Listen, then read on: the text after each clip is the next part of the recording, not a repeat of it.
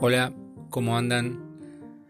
Bueno, eh, llegamos a un nuevo episodio de este podcast que lo tengo muy, muy abandonado.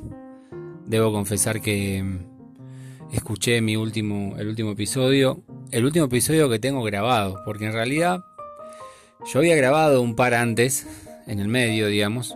El último episodio que ustedes van a ver ahora es el que hice Ford y Maratea yo había grabado dos después, o uno o dos después, muy, muy pegados en tiempo.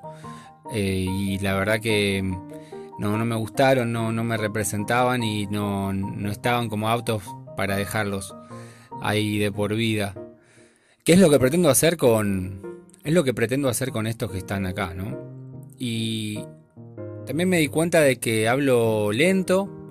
Tal vez porque estamos un poco mal acostumbrados a, al 1.5 de WhatsApp, yo debo confesar que muchas veces tengo que sacarle la velocidad a los audios que recibo porque me estoy dando cuenta que le, pierdo el sentido un poco al habla. al, le pierdo sentido a lo que la otra persona me quiere decir o cómo me lo quiere decir, mejor dicho. Porque en definitiva el audio sirve y es mucho mejor que escribir para que el otro interprete mejor la forma y el sentido que uno le quiere dar a lo que está diciendo. Pero bueno, el 1.5 lo que yo veo es que está bastante, distorsiona un poco el sentido y bueno, cuando estoy apurado sí lo escucho y cuando sé de quién viene, ahí no me es complicado, no, no, no, le, no quiero dejar de ponerlo, porque a veces son muy largos. Eh, pero bueno, haciendo este paréntesis respecto a, los audios y a la velocidad que uno, con la que uno se quiere expresar, quiero, quiero ir directamente al tema que quiero tratar hoy, que si bien no es algo que tenga súper desarrollado o súper pensado, lo único que quiero contar es un poquito hacer un resumen de, del tiempo que pasó desde mi último capítulo, episodio, hasta hoy. Y sinceramente pasaron un millón de cosas. Entre ellas, creo que, sí, si no me equivoco, pasó, pasaron casi un año. Casi un año, o tal vez, no sé, estamos por ahí, muy cerquita del año. Y quiero contarles a los que me escuchan que, que fui tío. Vino a este mundo un ser eh, a través de una de mis hermanas y nació Delfina que es mi sobrina, mi primer sobrina.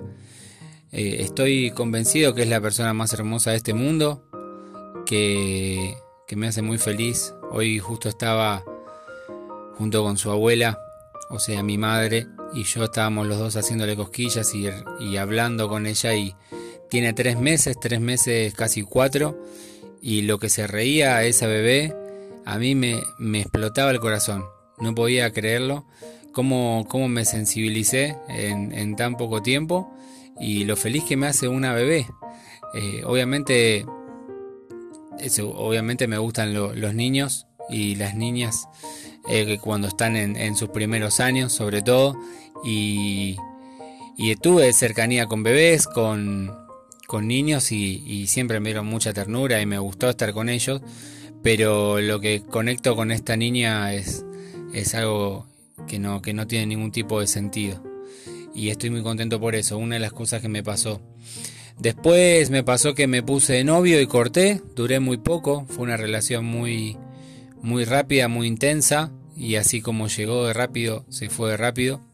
La verdad que este, aprendí muchísimo con esa relación, fue, fueron golpes duros, fueron momentos lindos también, pero, pero bueno, uno en definitiva termina aprendiendo siempre no me acuerdo en dónde escuché o qué canción era, que en la vida uno gana y aprende.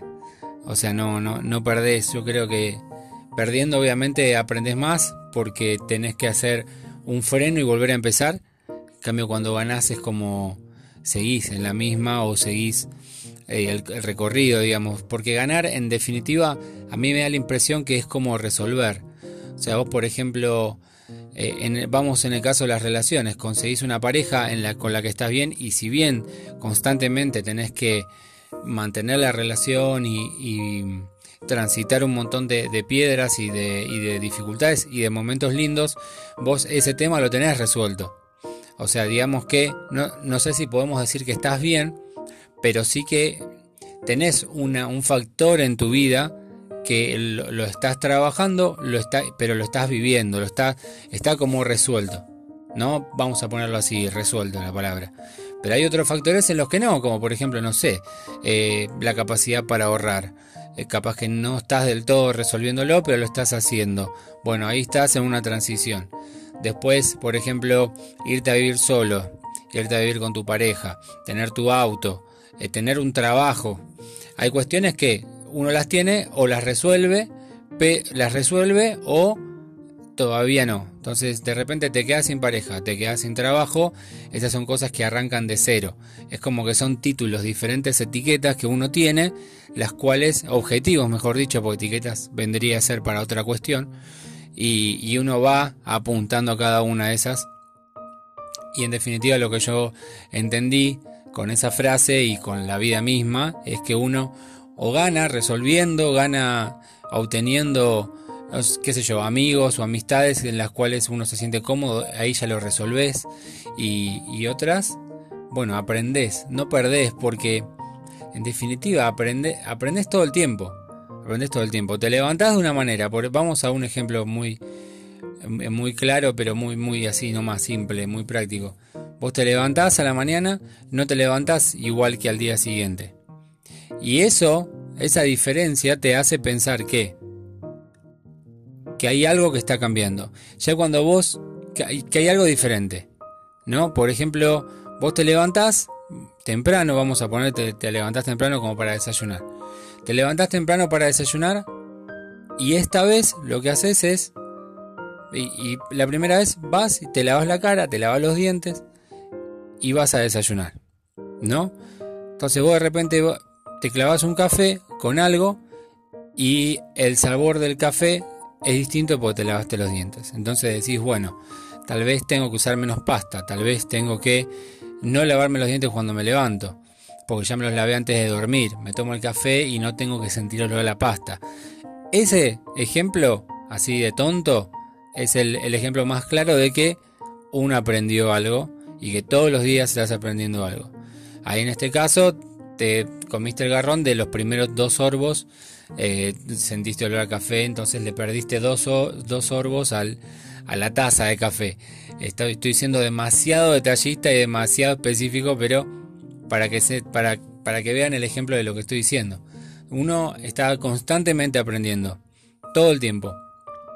Hace poco una de las cosas que me sucedió fue que empecé eh, a, ensayar o em, empecé a, a, estudiar y a practicar batería.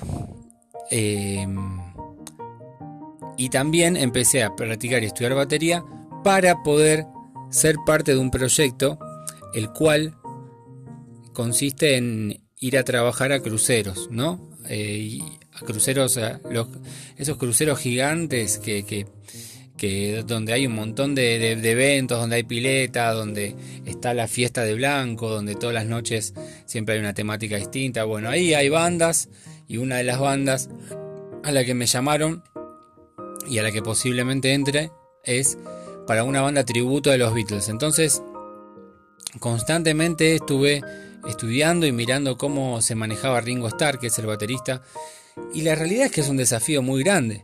Es un desafío muy grande porque no solamente uno tiene que aprender a, tocar las canciones, sino que también tengo que aprender y seguir estudiando cómo, cómo se movía este baterista, cómo se movía Ringo Starr en la batería, cómo agarraba los palos, qué movimientos tiene de cabeza, qué movimientos de manos, cómo está posicionada la batería. Son cuestiones que tal vez uno dice, ah, son canciones fáciles, Ringo Starr no toca tan bien, los mejores son Paul McCartney y Lennon, pero no, pero el Kia, este chabón tiene sus cosas y es muy difícil, por ejemplo, tocar la batería y, bailar, mover así la cabeza, mover así las manos, eh, es muy difícil. Y yo todo este año, todo el, todo el 2022, y parte del 2021 estuve practicando mucho y viéndolo mucho a, esta persona. Y me di cuenta de, lo difícil que es transmitir, transmitir lo que uno hace, transmitir, o sea, en la forma en que uno lo hace, puede sonar bien y puede sonar perfecto incluso. Pero esto para que tal vez puedan pensarlo en, cualquier área. Pero en este caso, yo no solamente tenía que tocar igual a él en cuanto a la técnica, en cuanto al movimiento. Yo tenía que, tengo que transmitir algo muy parecido a lo que él transmite con sus canciones. Y eso es lo más difícil. Eh, una de, las anécdotas que, voy a contar, y es que es, la del ensayo que tuvimos el día anterior a un show que, tocamos con esta banda tributo, teníamos que hacer un show de un show completo con vestuario, con acting y con canciones, el cual va a ser grabado, fue grabado, mejor dicho, pues vamos a hablar en pasado, fue grabado y, y tiene que ser presentado a los que deciden si entramos o no a trabajar en los barcos. Esta es la cuestión principal, ¿no? El contexto para que ustedes sepan eh, es el siguiente. Tenemos, tenemos que audicionar, la palabra es audición, tenemos que audicionar para poder entrar al proyecto del barco del crucero. Entonces, el día anterior nos juntamos, tocamos, ensayamos las canciones que ya habíamos decidido previamente. Y había cuestiones muy que, que me puse a analizarlas, ¿no? Y las tres personas que estaban tocando conmigo, porque obviamente teníamos que ser cuatro igual que los Beatles, eh, ellos tenían diferentes perspectivas de una misma canción. Vamos a centrarnos en una canción nada más. En una de las canciones, uno, uno de los chicos decía, no, pero acá tenés que tocar de esta forma. Primero y principal, cuando uno es músico profesional y se junta a tocar con otras bandas, con otra banda o con una banda que donde hay otros instrumentistas, generalmente cada uno sabe lo que tiene que hacer y cómo lo tiene que hacer, porque somos todos profesionales, nos pagan para eso y además hay poco tiempo, hay que resolver con la capacidad, la habilidad y la experiencia que cada uno tiene. Ya de por sí, a mí a mí me gusta escuchar consejos, pero ya acá estaba sintiendo que se estaban metiendo mucho uno de ellos, ¿no? Que me, decía, no, pero acá tenés que, que, tocar acá así, de esta forma, con más... Y me tiraba eh, términos que no vienen al caso nombrarlos porque no van a entender y tengo que explicarlos. Y me empezó a caer mal porque él no estaba haciendo del todo bien su trabajo. Pero yo no me iba a meter porque yo no podía hacer lo mismo que él hacía conmigo. Simplemente lo que empecé a notar es que el chabón no solamente se metía conmigo, sino que se metía con los demás. Y yo entiendo la, porque él era el que le presentaba el proyecto al, de la audición, entiendo su, entiendo su tarea, ¿no? Su, su lugar en esto, pero sentía que me estaba, me estaba opacando lo que yo quería hacer y cómo lo quería hacer, que estaba bien, era correcto, pero bueno, la situación era así, entonces de repente el guitarrista se quiso meter también y me dice, no, pero haz esto así acá, porque está bien lo que venías haciendo. Y es como que y estaba en el medio de, de, dos opiniones, de tres porque estaba la mía también. Y en un momento me puse muy tenso y me estresé. Y todo el día, eh, después de esa tarde, llegué a mi casa, me encontré con un amigo para tomar un café, me acuerdo, y me, mandó un mensaje este, el chico, el, bajista, que era el que más pesado estaba, y me dice, mono, eh, todo lo que estés haciendo hoy, déjalo de lado y ponete a practicar esto, lo otro. Y empezó como a hablarme de una forma, como si yo no fuese quien soy. Pero claro, él no sabe quién soy, porque hablamos poco, nos conocimos hace muy poco, y él solamente conoce al Ezequiel que vio dos horas antes. Obviamente ya me había visto otras veces, habíamos compartido escenarios, pero nunca, nunca tratado, nunca nos habíamos tratado, nunca habíamos hablado.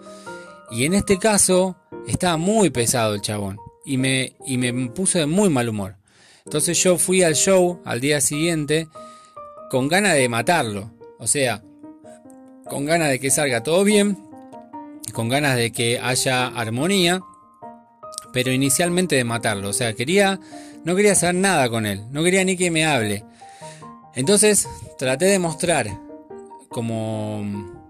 Traté de mostrar buena onda, ser perceptivo, quise ser perceptivo, pero a la vez mostrarle con la mirada con algunos comentarios que las cosas no estaban del todo limpias para mí, ¿no? Para mí, para mi punto de vista. Y así fue. O sea, estuve un poco nervioso y hasta que llegó un momento en que, miren qué importante es esta situación, ¿no?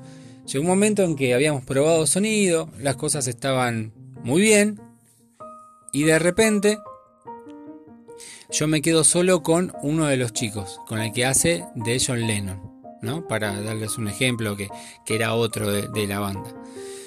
Y lo veo, lo, veo como receptivo para hablar, estábamos ahí en el camarín comiendo algo, tomando agua.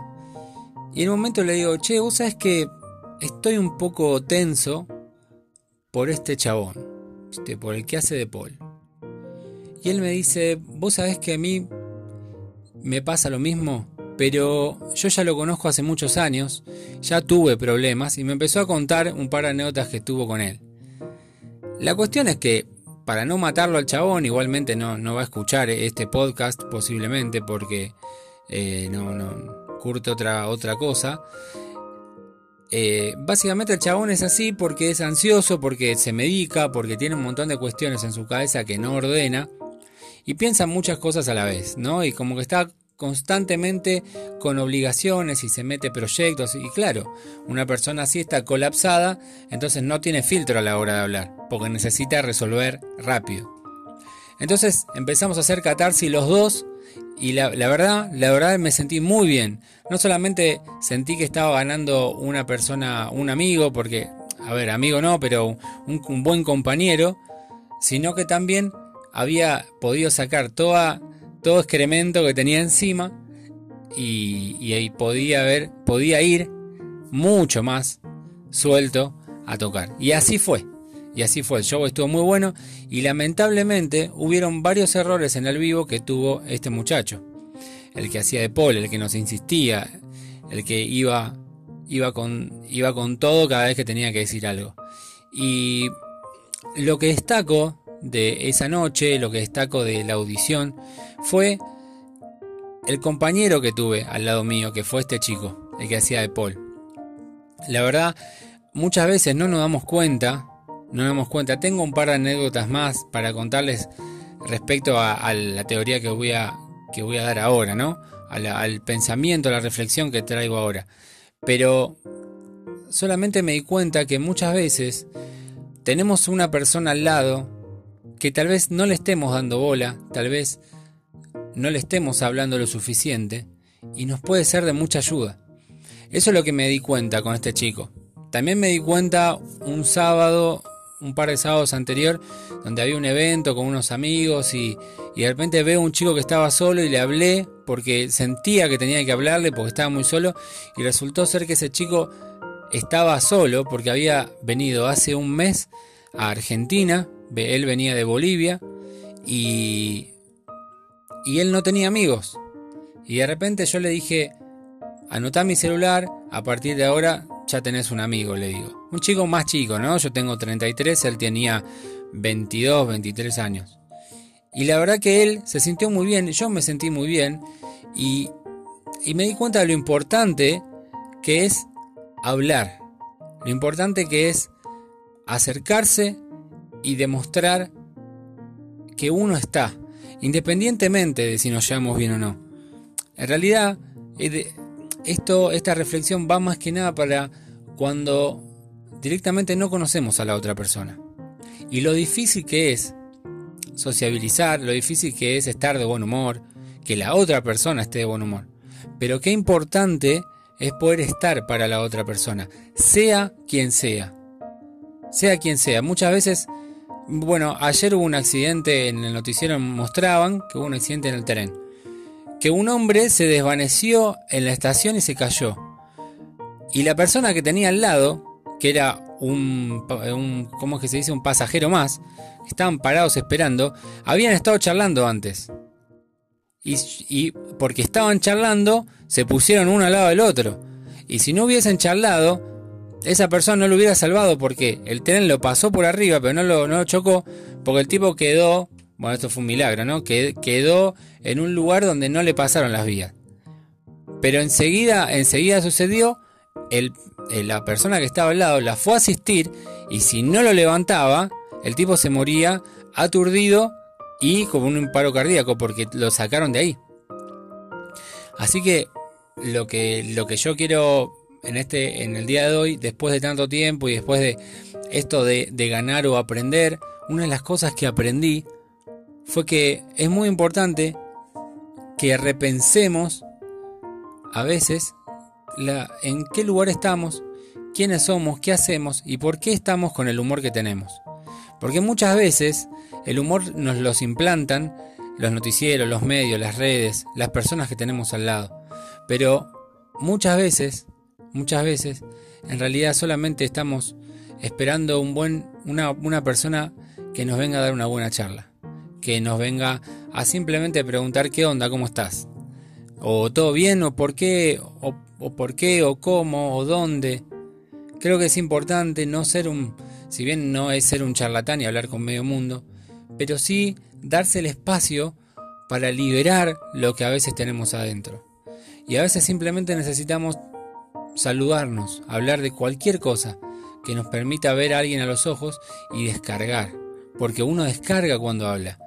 O, no se dieron cuenta de cuando uno está, cuando hay alguien enojado y te mira a los ojos, vos podés percibir esa bronca de lo que está diciendo, de cómo. Lo mismo pasa cuando, cuando estamos tristes o cuando estamos muy contentos. Es importante poder liberarlo. Así que bueno amigos, tal vez sea un poco positivista esta, este episodio, pero me pareció súper oportuno y además tenía un espacio antes de la siesta para, para poder hablar y poder también activar un poquito este podcast. Así que bueno, le mando un beso a mi hermana que sé que me escucha, mi hermana Caro, eh, decirle que la amo y que espero verla pronto. Un beso.